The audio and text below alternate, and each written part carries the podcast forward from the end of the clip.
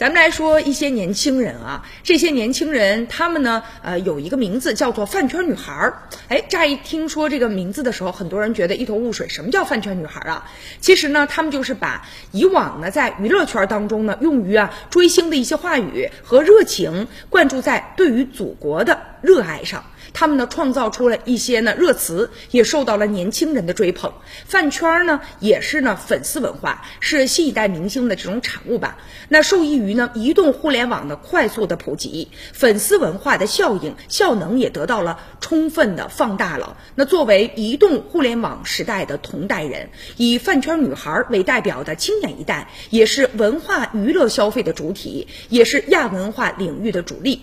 粉丝们呢，不仅可以啊为偶像呢购买像庄园呐、地铁啊和飞机上的这种广告啊，他们也可以呢刷新着我们对于他们过往的一些认知。毕竟以往，比如说在一些报纸啊，还有一些杂志上啊，年轻人呢少有表达自我的机会。可是呢，互联网的时代，特别是移动互联网时代不同了，年轻人呢有自我表达、自我呈现的这种需求，也得到了最大的一种满足。任何人呢，只要拥有一部智能手机，就可以通过各种途径来表达自我。那对于他们的文化获得感和价值观呢，我们也需要充分的来尊重。